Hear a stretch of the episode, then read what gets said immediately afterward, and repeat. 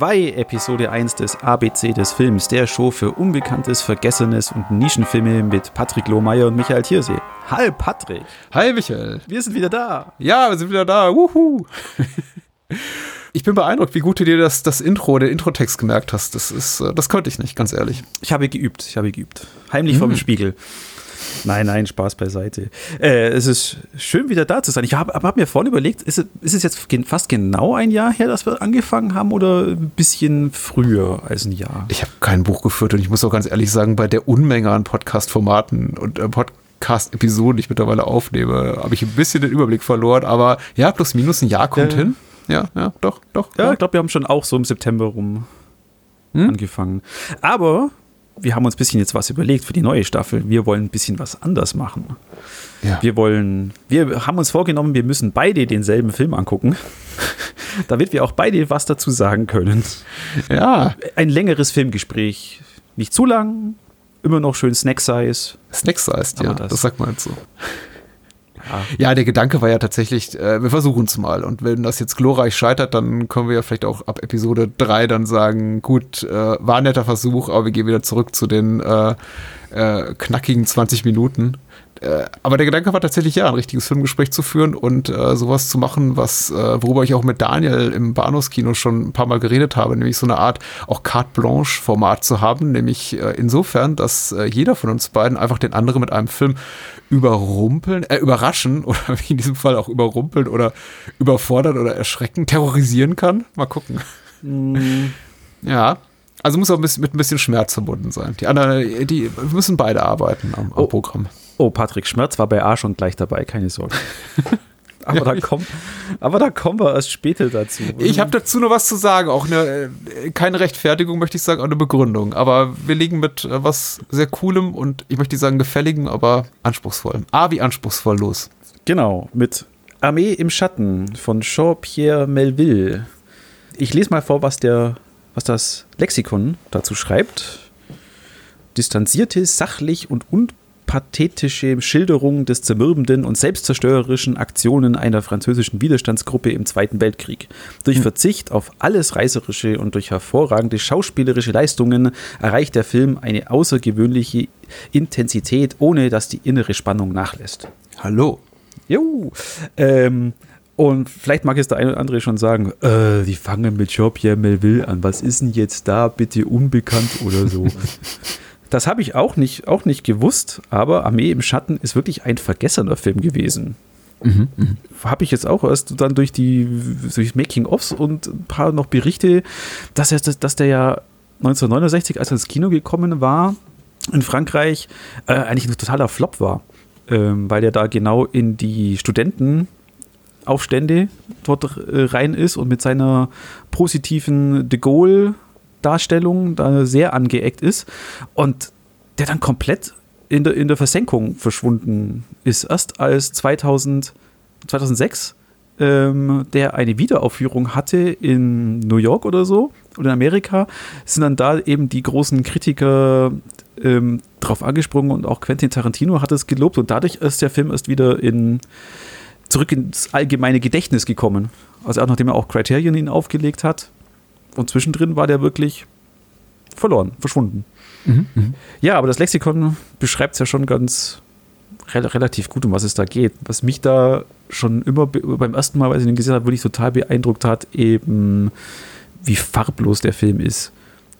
Er beginnt ja mit dem, einem Aufmarsch der, der Deutschen in, in Paris und schneidet dann ziemlich abrupt äh, zu einem KZ und tut da dann auch gleich mit den Erwartungen des Zuschauers äh, spielen, weil der normalerweise würde man sich denken, ah, alles schmutzig, alles hier Nazi-Terrorismus äh, und so weiter.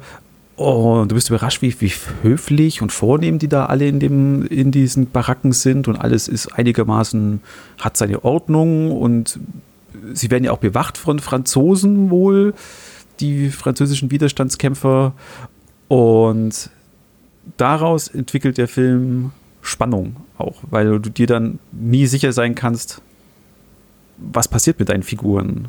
Mhm. Weil einfach deine Erwartungshaltung komplett weggewischt worden ist. Oder wie fandest du es? Ja, insofern ja, ja fast schon äh, sehr, sehr zeitgemäß fühlt sich der Film an. Äh, in, insofern, dass er wirklich in den ersten 30 Minuten schon mehr überraschende Wendungen zu bieten hat als äh, die meisten aktuellen Filme. Also da, da wird wirklich ordentlich aufs Tempo gedrückt. Äh, rein narrativ, auf, also auf der Plot-Ebene. Auf der anderen Seite habe ich schon so das Gefühl gehabt, der Film ist komplett entschleunigt. Das ist so eine wirklich interessante Dichotomie.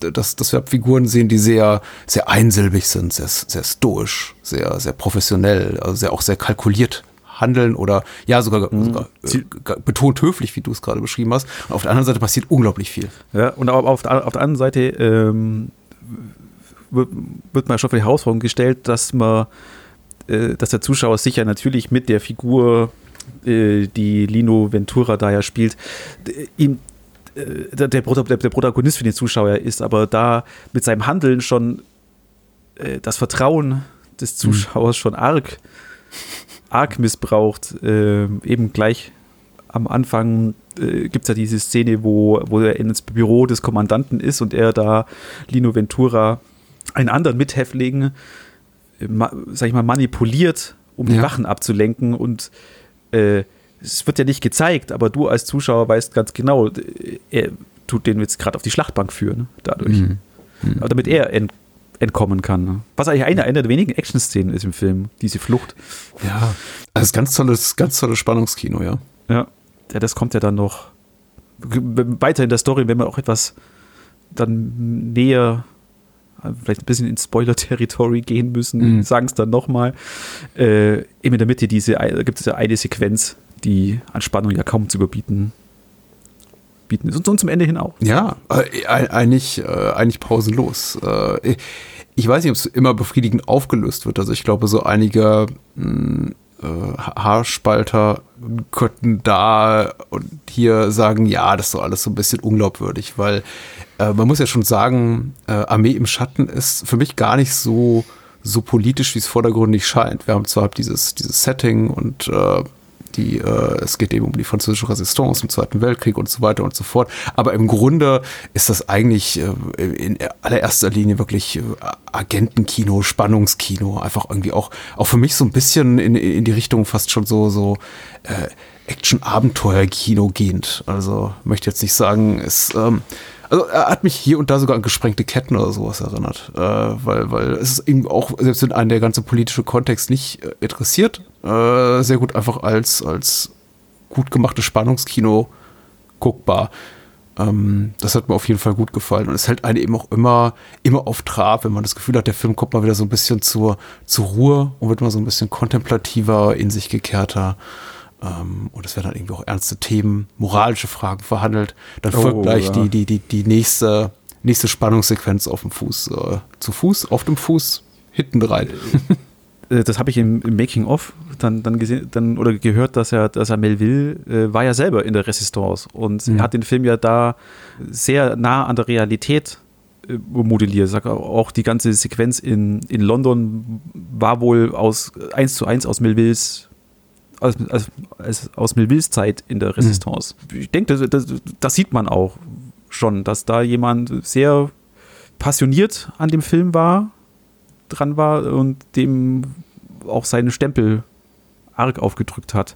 Mit, mit der London-Sequenz sprichst du was äh, Interessantes an, weil die ist eben auch vergleichsweise kurz, so im gesamtheitlichen Blick so auf den Film, weil der ist ja relativ lang, also ich würde sagen relativ lang mit, mit, mit gut zwei Stunden, 140 Minuten oder so. Ähm, aber die sind eben auch für kurze Zeit in London und das ist eben auch so, so wirklich Teil der, des, des Plots, dass es eben in, in alle Ecken Europas möchte ich nicht sagen geht, aber in viele Ecken Frankreichs und eben auch darüber hinaus und wir eben viele Lokalitäten sehen und oft, oft uns auch einfach fragen, was machen die da eigentlich genau? Also diese ganze London-Sequenz, möchte ich ja sagen, ist nicht länger als, bis er dann wieder im Flugzeug sitzt und mit einem, Achtung, Mini-Spoiler, halb Fallschirm, mit einem Fallschirm abspringt. Also einfach wieder aus London flüchtet. Das ist ja wenige Minuten lang, möchte ich sagen. Und ja, trotzdem bekommen wir da schöne Sachen zu sehen. Ja, ja. Ich glaube, vier, fünf Minuten nur. Das ist ganz, ganz, ganz kurz. Und man muss auch sagen, eben, obwohl der Film äh, äh zwar die, die Laufzeit von 145 Minuten hm. äh, hat, er, er, wirkt nicht so lang. Er ist einfach Nein, überhaupt nicht. Nein. Ständig, ständig in Bewegung, ständig Spannung und hält, hält einen, einen gefesselt. Also das war eine große Meisterleistung von, von, von Melville. Das hat er ja aber dann, dann auch mit, ähm, mit seinem Nachfolger da vier im roten Kreis ja auch geschafft. Mhm, ein, ein. Heist-Movie, wo wenig passiert, bis auf die letzten 20 Minuten war das, glaube ich. Die mhm. dann aber da auch wieder ungemein spannend sind. Ich mag ja die Phase von Melvilles Schaffen, also so die, die, die, die späte äh, vier, vier, vier im roten Kreis, Armee im Schatten, Le Samurai. Ähm, ich ich habe gelesen, einige zeitgenössische Kritiker fanden das gar nicht so toll, die, die dann sagten irgendwie, äh, ent, äh, entferne sich zu weit vom politischen und das sei irgendwie alles, äh, sein, sein, sein Stil nicht mehr äh, transgressiv oder revolutionär genug und das sei alles schon so, so zu konventionelles Spannungskino. Aber ich denke mir die ganze Zeit, warum nicht, wenn es eben ästhetisch so, so beeindruckend, so bedrückend schön auch aussieht wie hier. Nee, warum nicht? Und gefüllt mit tollen Schauspielern und Schauspielerinnen, sollte man auch nochmal sagen. Ja, das kam im Making-of zu Armee im Schatten eben auch, auch zur Sprache, dass er da schon, auch schon da schon angegangen ist von seinen eigentlich äh, Leuten aus dem eigenen Lager, die, die, dann eben sagen, das ist nicht mehr, das ist nicht mehr links, linkes Kino, sondern hm. eben, er verkauft sich da an, an De Gaulle und alles andere und ja, ja, wenn man eben dann das Leben von Melville dann äh, da auch äh, zu hören äh, kriegt, dann macht es keinen Sinn, aber glaube ich, versteht man, dass, dass er da vielleicht am Ende seiner Karriere auch ein bisschen frustriert vielleicht war ja. von, von, sowas. Einige Filme müssen noch einfach ein paar Jahre liegen bleiben. Vielleicht. Ja, wobei im Film Roten Kreis war ja dann wieder ein Hit, sein größter mhm. ja damals. Dann, ne? mhm. Ja, aber eben wie bei Armee im Schatten, zu spät im Ruhm dann gekommen tatsächlich ja, ja auch wirklich etwas, was heute so als Klassiker gilt, wie auch einige, zum Beispiel, wir haben im Vorgespräch ein bisschen über, über Hitchcock geredet, äh, und es sind ja auch einige der, der Universal Hitchcocks einfach 20 Jahre weg gewesen von der Bildfläche. Unter anderem Vertigo und Rear Window und sowas, bis sie dann irgendwie wieder aufgeführt wurde in den 80er Jahren. Ähm, und Armee im Schatten ist eben auch so ein Fall. Das ist ein Film, der auch in meiner Wahrnehmung, über den keiner großartig geredet hat bis vor 10, äh, 15 Jahren, bevor man eben, bevor eben dieses neue Master rauskam und dann eben sich einige, einige Labels auch und äh, Verleiher angenommen haben des Films und den wieder rausgebracht haben. Und ich glaube, wir können uns alle glücklich schätzen, dass er, dass er da ist, weil er ist wirklich, er ist wirklich toll. Ja. Wunderschöner Film. Äh, Roger Deakins sagt ja auch, das ist einer seiner schönsten oder einer der schönsten Filme, die er kennt. Ja, die Ausleuchtung ist fantastisch. Ja, und das ist, das ist mir da eben auch auf, aufgefallen. Eben äh, bei, beim ersten Mal angucken äh, fällt einem auf, dass der Film einfach nur farblos ist. Hm. Oder ganz äh, eine ganz nach runtergedrehte runtergedrehte Farben hat. Das ist einfach nur, ja, ist einfach nur ein dreckiges Grün, viel Blau, äh, Betontöne, also aber eben beim, beim, dann beim zweiten Mal, wie du sagst, dann dann stechen die Details der Ausleuchtung wirklich hervor. Da, äh, ich denke, wir beide haben jetzt gerade auch diese Hütte vor Augen. Ja, ja. Äh, in der er nach, Meine Güte, nach London unfassbarer Moment, ja.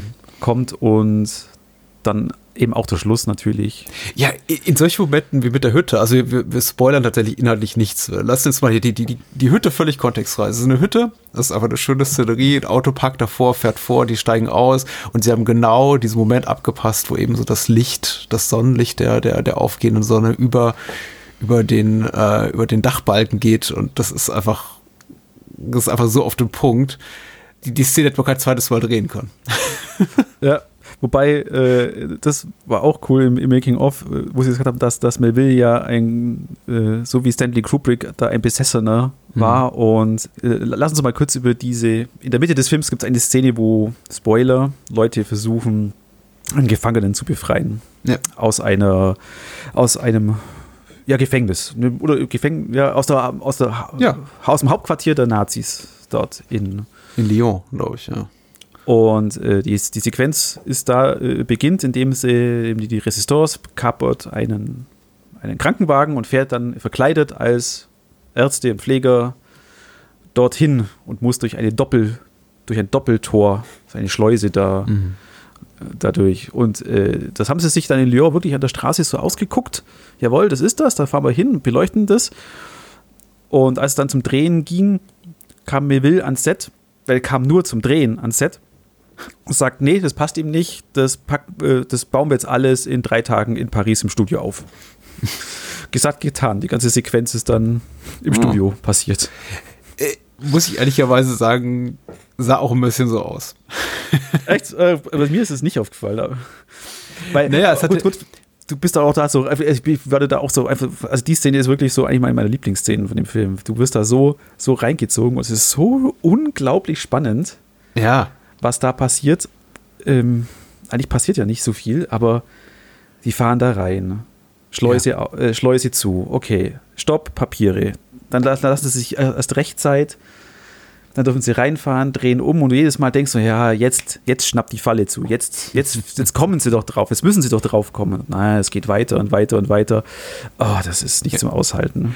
Äh, toll eingefangen von Pierre Lom, den wollte ich auf jeden Fall erwähnen, Kameramann, äh, ganz fantastisch. Ähm, äh, mir ist es deswegen, glaube ich, bewusst geworden, weil die Szene eben enorm von ihrer Präzision lebt, mit der eben der, die, die, der Ablauf der Ereignisse dort, dort gezeigt wird, die Geschwindigkeit, mit der sich das Tor öffnet, die, die Distanzen zwischen dem Tor, also in dieser Zufahrt bis zu dem Bereich, bis zu diesem Innenhof, äh, in den sie reinfahren müssen. Einfach, das wirkt mir einfach zu, zu kalkuliert, zu präzise. Also da kann ich mir kaum vorstellen, dass man zufällig auf so eine Lokation stößt, während das, wie nennt man das, Location Scoutings, Scoutings und sagt, ja. hier, das passt so. Äh, das ist genau das, was wir wollen. Und das, das würde auch nicht zu Jean-Pierre Melville passen, dass er da irgendwie das da gehen würde unter, unter Kompromissen. Deswegen fiel es mir nur auf. Das ist aber diese, dieses Artifizielle, finde ich, was die Szene so ein bisschen, oder die Szenerie so ein bisschen hat, das finde ich aber irgendwie auch überhaupt nicht, nicht äh, schädlich oder schädigend oder irgendwie abträglich dem Sehvergnügen, weil das äh, einfach genauso, wie es sein muss auch der, auch der Soundtrack, mit dem das untermalt ist. Also nicht der musikalische Score, sondern der, die Töne, die man da hört, allein dieses Klacken des Schlosses, was man da, glaube ich, in dieser, mm in dieser Sequenz 15 Mal oder so hört, weil das Tor geht zu und geht wieder auf und geht zu und geht wieder auf. Das ist schon, das, äh, das, das, das zerrt auch so richtig an den Nerven. Ja, und das, das, das ist eben auch, auch gut gemacht, weil du als Zuschauer wirst, wirst, wirst, ja, wirst ja trainiert auf diese Zeitabläufe. Okay, mhm. das Tor öffnet sich so langsam und dann kommt das Geräusch und dann dauert, dauert es noch so lange, bis dann das zweite Tor auf ist und eben gerade dann wenn du denkst, aber jetzt, jetzt stecken, stecken sie in der Falle, weil sie jetzt genau zwischen dieser Schleuse wieder hocken und das alles der, dauert so lange und so lange. Und dann kommt auch noch mal einer und will noch mal was und dann denkst du, oh Gott im Himmel. Es ist super, super, super gemacht. Ich wollte auch ein, zwei Worte zum Cast verlieren. Vielleicht hier bietet sich an, weil äh, spielen natürlich tolle Leute mit. Lino Ventura. Äh, meine Eltern waren immer großer Ventura-Fan, deswegen durfte ich immer Lino Ventura-Filme gucken. Ich weiß auch nicht, warum das war und, und habe viel mit ihm gesehen, was glaube ich auch noch gar nicht alterstauglich war, schon, schon in den späten 80ern. Äh, deswegen habe ich auch so eine besondere Affinität für ihn. Das ist einfach ein toller Charakterkopf super Schauspieler. Paul Maurice spielt mit Jean-Pierre Cassel, sind so die bekanntesten Namen. Aber Simone Signoret spielt eben auch äh, eine der tragenden Rollen, ist auch Mitglied der, der, der Resistance. Und ich war, ähm, deswegen habe ich mir den Film jetzt auch noch mal im französischen Original angeguckt, erstaunt darüber, wie gut sie Deutsch spricht, weil was mich immer so ein bisschen stört oder rausreißt aus der, aus der aus der Realität des Films ist, ja. wenn, wenn Menschen versuchen, eine Fremdsprache zu sprechen und es nicht wirklich können und dann da sitzen und sagen, guten Tag, ich bin Deutscher, ich will den Gefangenen abholen und denken, ja, ja, richtig, ja. Aber Simone Signoret, perfekt, auch im französischen Original, perfektes Deutsch. also, ich nehme ihr die deutsche Krankenschwester ja. ab. Ja. Ah, ich weiß, es ist so ein bisschen blödes blödes Lob. Also, aber ich, äh, ich, ich bin da so ein bisschen, ich so Pet Peeve von mir und mich hätte es enttäuscht, wenn sie mit dem französischen Einschlag Deutsch gesprochen hätte. Äh, ihr, ihr Charakter, der bleibt einem dann echt auch, auch, auch in, der, in Erinnerung. Das ist, mhm. du, du rätselst bis zum Schluss, ob sie was im Schilde führt oder nicht. Ja, ja. Ja, ihr, ihr Schicksal ist dann auch noch etwas, wo man dran zu knappern hat, immer noch.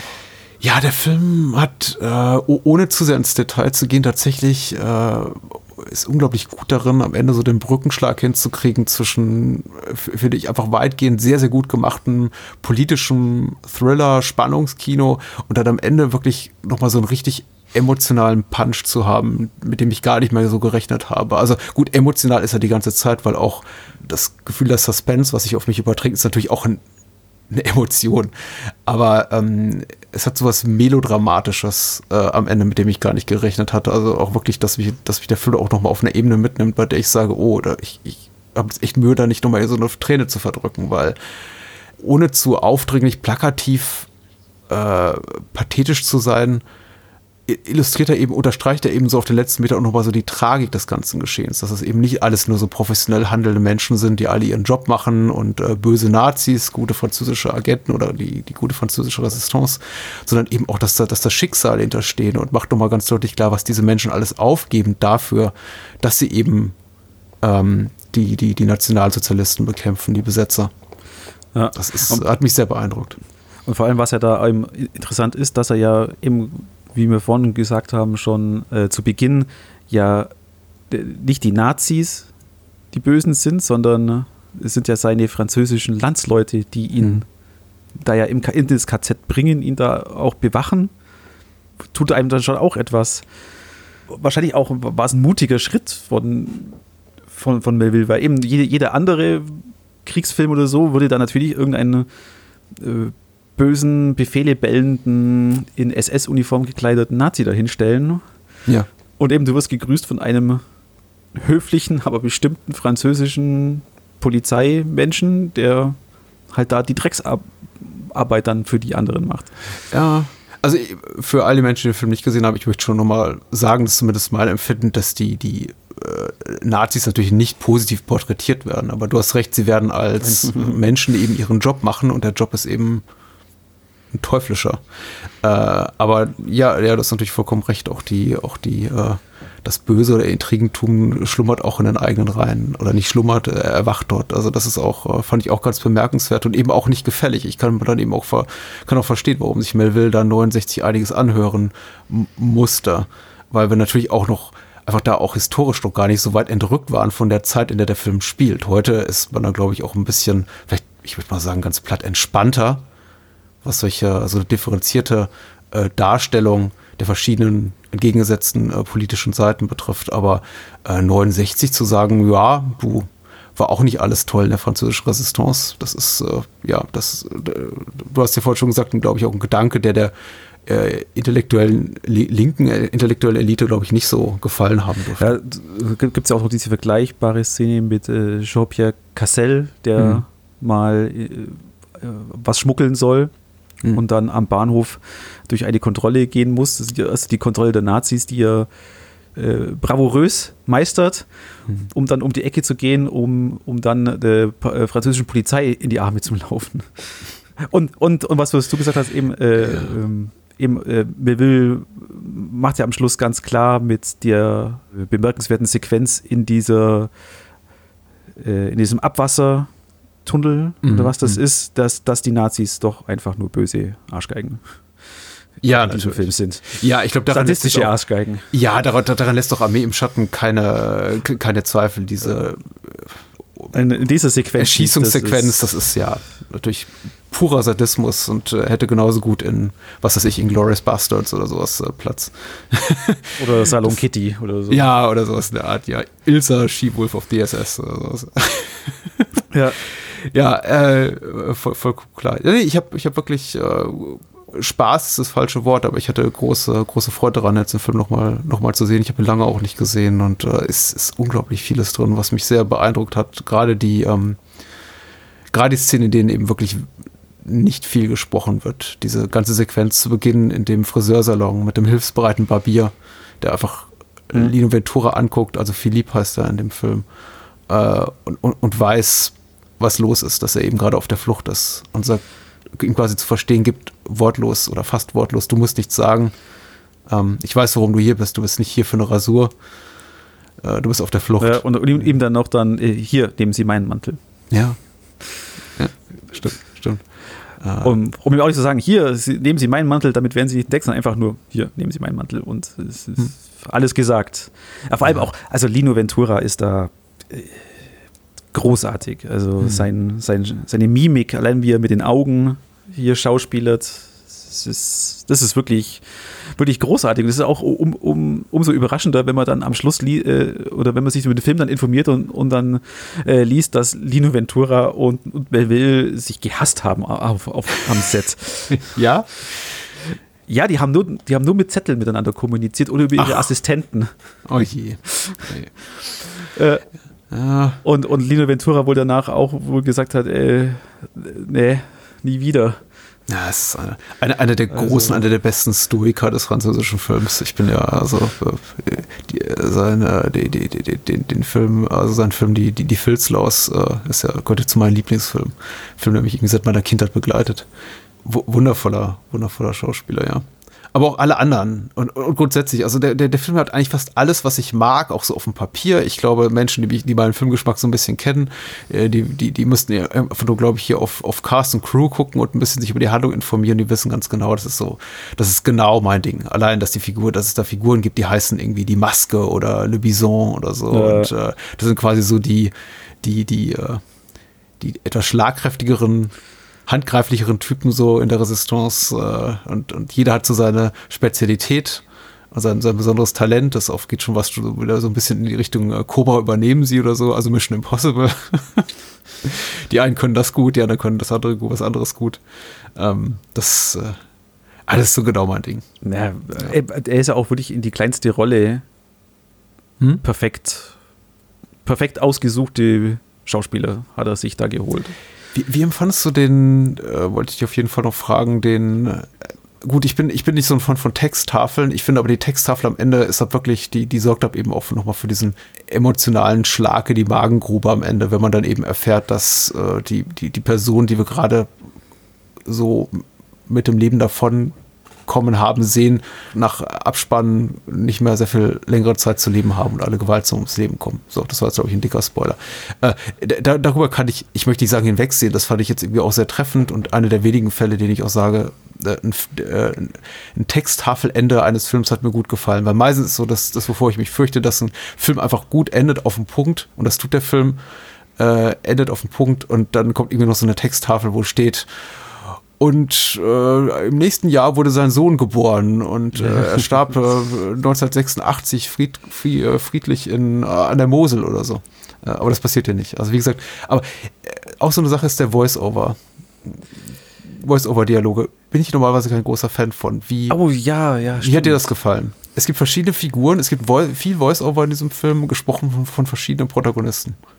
Erstmal natürlich seltsam, weil du bist nicht nicht gewohnt, aber, ähm, aber, aber auf schöne Art passend. Also gerade eben hier der, ähm, der Monolog, wo es eben zu dieser Hinrichtung geht von Lino Ventura, oder halt der Monolog mhm. in seinem Kopf. Ja. äh, ich glaube, da sagt er auch, ich habe keine ist. Angst vor dem Tod, ich bin zu animalisch. Ja. Also, das ist, ist, okay. Auch die, die Texttafel, das, das, hat mich jetzt nicht gestört. Äh, interessant fand ich, fand ich das ist aber äh, auch, das sieht man auch erst beim zweiten Mal so hingucken, dass ja der, äh, der das Schlussbild, hm. wo diese ein POV-Shot aus dem Auto raus ist, der fährt ja zu dem Triumphbogen dann nach Paris. Das ist ja dann, das soll der Anfang, äh, das soll das der Anfang mit hm. darstellen, wo die Armee oder die Nazis da eben über die, über die Straße laufen. Das ist dann auch das Schlussbild, dass das Auto genau in diese Parade sozusagen hm. reinfährt. Fast. Das war sehr treffend, ja. Und die Art und Weise, wie es gefilmt ist, eben so auch so ein bisschen als ästhetischer Kontrast zu Beginn, wo wir eben auch eine sehr, eine sehr statische Kamera erleben, die diese äh, Parade einfängt in so einer totalen äh, am Arc de Triomphe vorbei.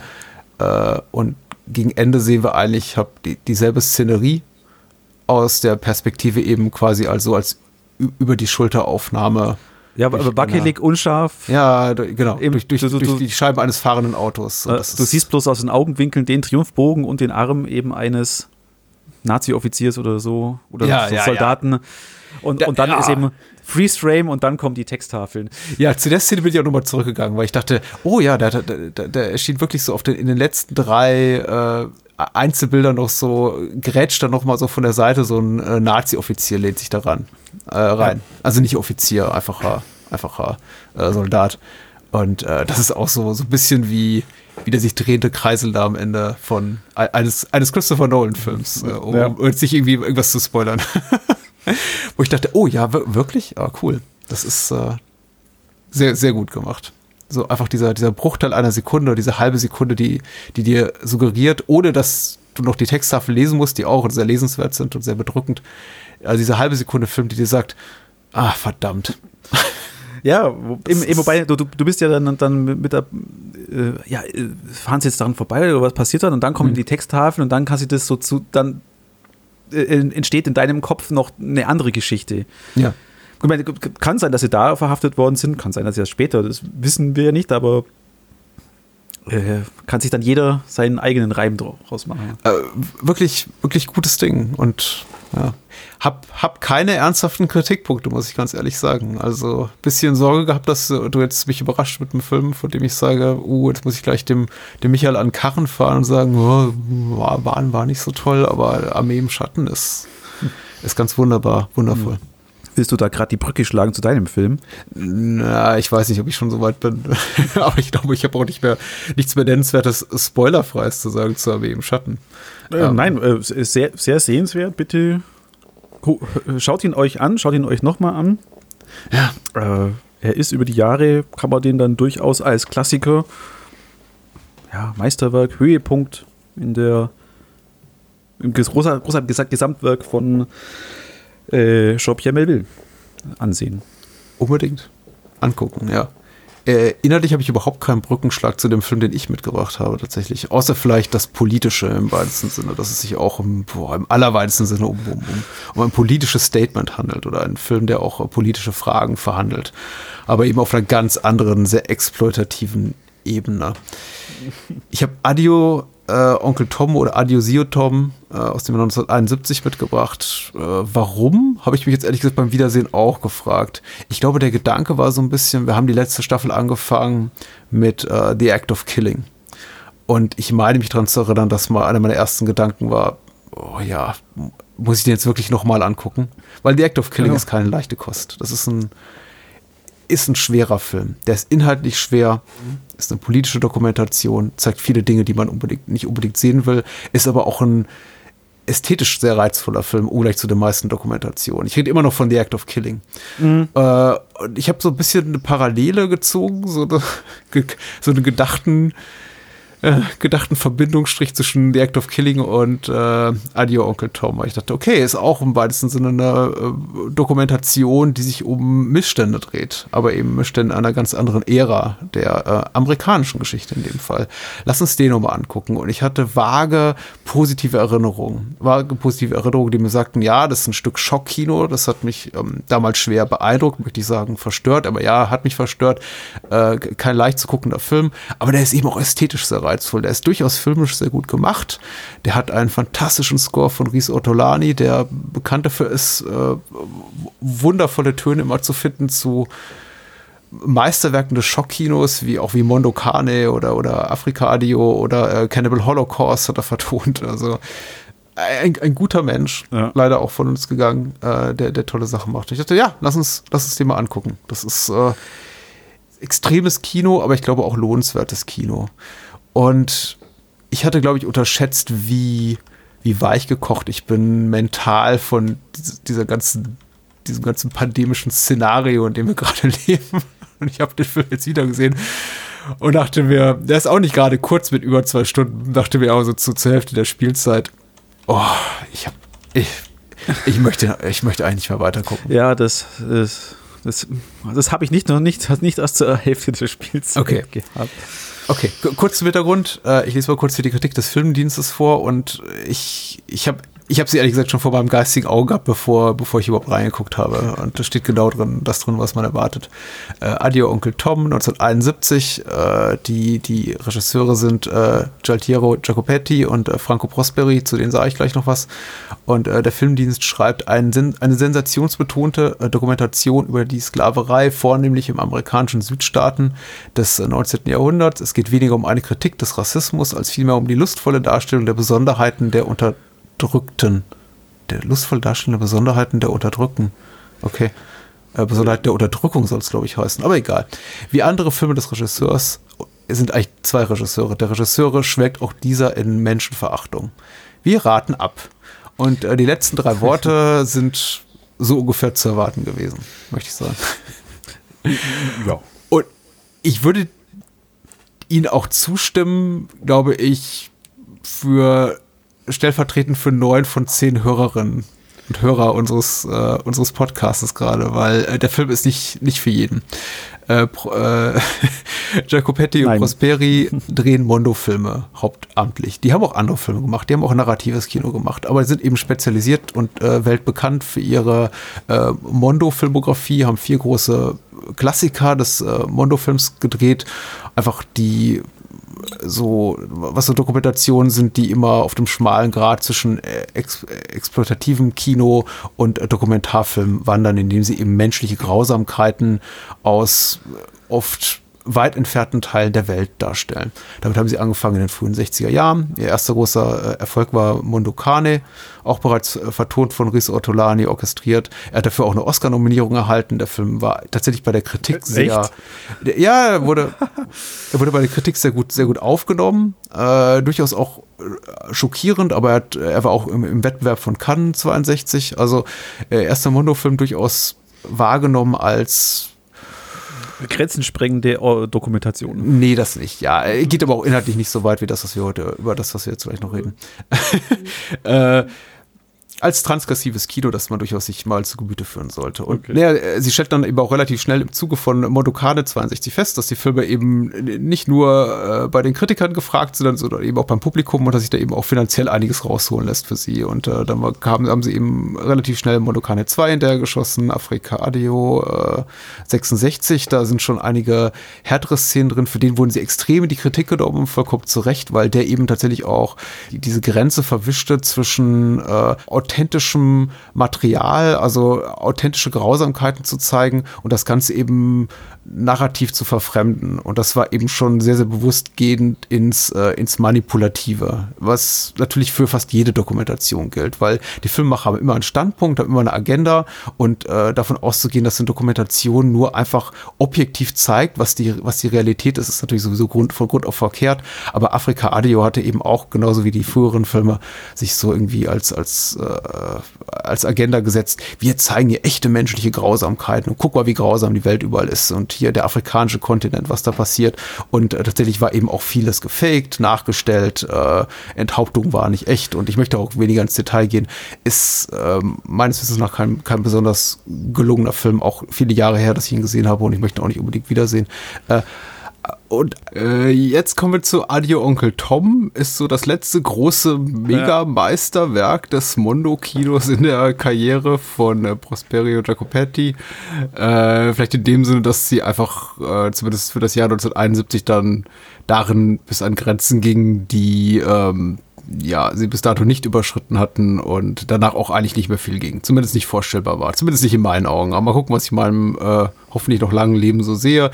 In dem Film reisen wir zurück in die USA, in die USA vor äh, Bürgerkriegszeiten, vor den Sezessionskriegen, vor der Sklavenbefreiung und wir sehen eben die äh, Verschleppung afrikanischer äh, Gefangener, die dann zu Sklaven gemacht werden, als Sklaven gehalten werden, vor allem in den Südstaaten der USA. Das wird eben gezeigt, wie die verschleppt werden, wie die gereinigt werden, wie die untersucht werden, wie die erstmal gedemütigt werden, um sie schon mal äh, mental und körperlich auf den ja, äh, physischen wie sexuellen Raubbau, der an ihm begangen wird, dann in den Folgejahren vorzubereiten. Es ist äh, alles, alles komplett furchtbar. Es ist furchtbar, oh, furchtbar, ja. furchtbar, was zu sehen. Ähm, Grausamkeiten noch und nöcher, das geht auf keine Kuhhaut. Äh, das alles wird gezeigt in Spielszenen, die so einen pseudodokumentarischen Charakter haben, weil es eben tatsächlich auf äh, historischen Aufzeichnungen beruht und äh, hat auch so einen Metablick. Also ähm, wir sehen gleich zu Beginn einen Hubschrauber landen auf dieser Südstaatenplantage, eben befinden uns in der ersten Hälfte des 19. Jahrhunderts und da landet dieser Hubschrauber mit Prosperi und Jacopetti oder deren alter Egos an Bord, die immer so aus der äh, Perspektive der subjektiven Kamera wahrnehmen und dann interviewen sie eben die, die, die Menschen, die dort auf der Plantage leben, die Weißen, die Sklavenhalter, diese ganz schrecklichen Figuren, äh, historisch teilweise verbürgte Figuren, darunter auch Harold Beecher Stowe, die Autorin von äh, Onkel Toms Hütte. Und äh, das beginnt alles noch relativ harmlos, fast schon satirisch, äh, mit so einem satirischen Blick auch auf die, auf die Dokumentarfilmform und auf das Klientel dort und eskaliert aber dann später immer mehr und mehr. Das, was ihr sehen wird, äh, zudem grausamer äh, Fäkalien, Pädophilie, Missbrauch, äh, körperliche Grausamkeiten, Folter, Mord. Äh, der Film erspart uns da wirklich nichts und äh, eskaliert dann wirklich in einer Art und Weise, wie es äh, wie ich es gar nicht im Detail beschreiben möchte. Pauline Kael nannte das Ganze äh, eine Anstiftung zum Rassenhass. Äh, Roger Ebert nannte äh, Adio Onkel Tom ein widerliches Machtwerk, aber es verletzt eben nicht nur die Gefühle von Linksliberalen, sondern eben auch die von Menschen am rechten Ende des Spektrums, unter anderem die von David Duke, äh, zu, nochmal zu prominent zu kommen durch Black Clansman, der äh, ehemalige Ku Klux Klan Anführer, der sagte, das sei eine jüdische Verschwörung, die dazu gedacht sei, die äh, schwarze Bevölkerung auf die weiße zu hetzen und zu Mord anzustiften. Michael, wie ging's dir mit äh, Adi Onkel Tom? Es ist, war ganz schrecklich. Äh, äh, ja, es, es, war ganz schrecklich und alles, was du gerade gesagt hast, stimmt. Ja, die Musik ist schön. was man dem Film zugute halten muss, ist eben der, der Aufwand, der dafür betrieben worden ist mit hunderten Extras, die alle wahrscheinlich auch keinen schönen Tag hatten, weil sie alle nur nackt durch die Gegend springen mussten. Ja, das ist ja nochmal so, ja, ja, genau, darauf können wir gleich nochmal zu sprechen kommen. Hm. Aber auch die, die Sets, also gerade mit dem einen, mit, mit der Rutsche, hm. wo die äh, männlichen Sklaven dann desinfiziert oder von Läusen befreit werden sollten. Also es, da ist sehr viel, steckt hinter der Produktion. Die, ist, die Produktion ist gut gemacht und Ästhetik ist vorhanden. Wie gesagt, er ist schön anzuschauen durch die Ästhetik. Er ist nicht schön anzuschauen, das auch für das Gezeigte. Ja, schwierig, es war nicht meins absolut nicht. Ja, den Film muss man auf zwei Ebenen verhandeln, denke ich mal. Zum einen auf der Ebene dessen, was er erzählt, was er angeblich mit dokumentarischem Charakter erzählt in Spielszenen. Auf der anderen Ebene muss man aber auch äh, die Produktionsumstände anerkennen. Der Film selber inhaltlich ist zutiefst rassistisch, aber nicht nur das, er hasst eigentlich alle Menschen. Und er hasst eben auch vor allem die weißen Figuren, die er zeigt. Insofern ist auch die, die Mutmaßung, die dort Alles die Kritiker, wie auch unser äh, Neonazi da angestellt dargestellt haben, äh, gar nicht äh, so, so weit ab. Aber egal, was er innerlich da zeigt, es, äh, er hat eben auch zwischendurch setzt er eben einige politische Spitzen, äh, Kommentare, äh, e-, egal wie geschmacklos sie sein sollen. Man, da könnte man auch drüber debattieren, naja, was ist da dran, was treibt die Filmemacher an, was ist deren Agenda? Auch Ruggero Deodato schmeißt ja am Ende von Cannibal Holocaust noch sowas rein. Da kann man auch drüber streiten, ist das jetzt genug, zu sagen, hier, äh, hier ist mal ein politischer Kommentar, äh, Prosperi und Jacopetti tun das in geringerem Maße, aber gut, äh, alles debattierbar inhaltlich. Das andere sind natürlich die Produktionsumstände und wenn man eben in die traurigen, leeren, teilweise auch gedemütigten Augen der Statisten gedreht wurde, das in Haiti unter der Schirmherrschaft und dem Schutz von des damaligen Diktators äh, Papa Dr. Duvalier äh, blickt, dann muss man eben schon sagen, das ist ganz, ganz, ganz übel. Äh, und trifft eben auch Menschen, die wahrscheinlich keine wirkliche Ahnung davon hatten, mit was sie es gerade zu tun haben, die sich etwas dazu verdienen wollten und plötzlich in einem Film landen und in Szenerien, von denen sie gar nicht wissen, was sie da machen sollen. Und äh, das wird eben spätestens in dem Moment ein Problem, in dem es eben auch äh, Bevölkerungsgruppen gezeigt werden, die. Das, das Schlimmste an dem ist ja auch, dass, dass sie noch Kinder und Babys damit noch mit reinziehen. Ja, das ist schlimm und das kommt auch tatsächlich relativ spät im Film. Und ich habe ich hab immer so, ich, ich kann es jetzt nicht, ich habe keine Zeit genommen, ich kann jetzt irgendwie die Minute nicht nennen, ich kann nicht sagen, das war jetzt die Minute 73, aber bis zum gewissen Punkt sitze ich immer davor und denke mir, ja, das ist alles furchtbar und es sind auch erwachsene Leute und dann eben irgendwann nicht mehr. Mhm. Und da wird es auch tatsächlich für mich schwer moralisch, das irgendwie vor mir zu rechtfertigen, was ich da gerade gucke. Okay, so, und jetzt muss ich mir die Augen mit Kernseife auswaschen. Ja. Ja, also für mich war es auch, also, also ich, ich sag, der hat nicht nur, nicht nur die Weißen als, als sind Karikaturen, sondern auch, auch, auch die Sklaven. Mhm. Eben, jeder ist, entweder sind sie gackern, gackern hysterisch, sind oder sind, sind dreckig oder scheißen sich an oder sind nackt. Da gibt es keinen dazwischen. Ja, es hat sehr viel geschissen in dem Film, ja, stimmt. Hm. Man, man, kann sich jetzt, man kann, man kann sich schön reden und sagen, jawohl, die haben da vielleicht, da wollten sie eben hier darauf hinweisen, auf eben die schlimme Zeit, die die Sklaven hatten und die ja. Folter und das, was, was da war. Aber nee, die haben nur die Titten und Asche gefilmt. Und damit Geld machen. Also so kam es dann zu mir, für mich rüber. Ja. Und das ist wahrscheinlich auch, äh, entspricht wahrscheinlich auch der Wahrheit. Ähm, ja, ja, ja, ja, der Film ist einfach spannend und deswegen habe ich ihn auch mitgebracht. Ich glaube nicht, weil ich ihn für unbedingt sehenswert hielt und ich hatte äh, trotz meiner etwas vagen Erinnerung daran schon noch relativ klar im Gedächtnis, dass der Film nicht für jeden sein würde. Ich hatte ihn tatsächlich nicht als so ähm, unangenehm im Kopf, was mir jetzt eben auch so ein bisschen leid tut.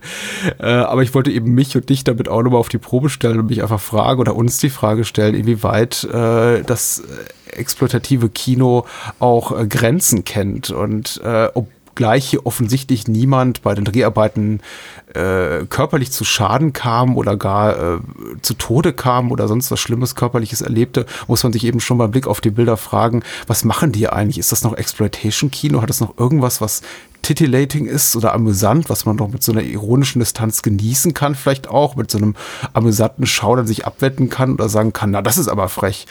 Ähm, oder überschreiten die hier ganz klar Grenzen und äh, mhm. konfrontieren uns einfach hier mit den eigen, unseren eigenen Abgründen. Also ein bisschen das, was irgendwie so, so ein Haneke macht in Funny Games, aber eben auf einer rein artifiziellen Ebene. Und das ist eben nicht mehr artifiziell, weil man eben ab einem gewissen Punkt auch sieht, wo, wie, wie, wie Menschen äh, authentisch verstört sind oder irritiert sind und ähm, wir auch ganz klar hier kommuniziert kriegen durch die Bilder, das sind alles Laiendarsteller, gar keine Darsteller, das sind einfach alles, alles Zivilisten, die in eine Situation geraten sind durch die äh, Einwilligung zur Teilhabe an diesen Dreharbeiten, die sie vielleicht später bereut haben, möglicherweise auch einen psychischen Schaden davon tragen. Äh, das ist das eine, einfach da dieser, dieser, dieser Blick durch das Filmbild hindurch, durch die Erzählung hindurch, hinter der wir eben diese, diese, diese traurigen, verzweifelten Augen sehen.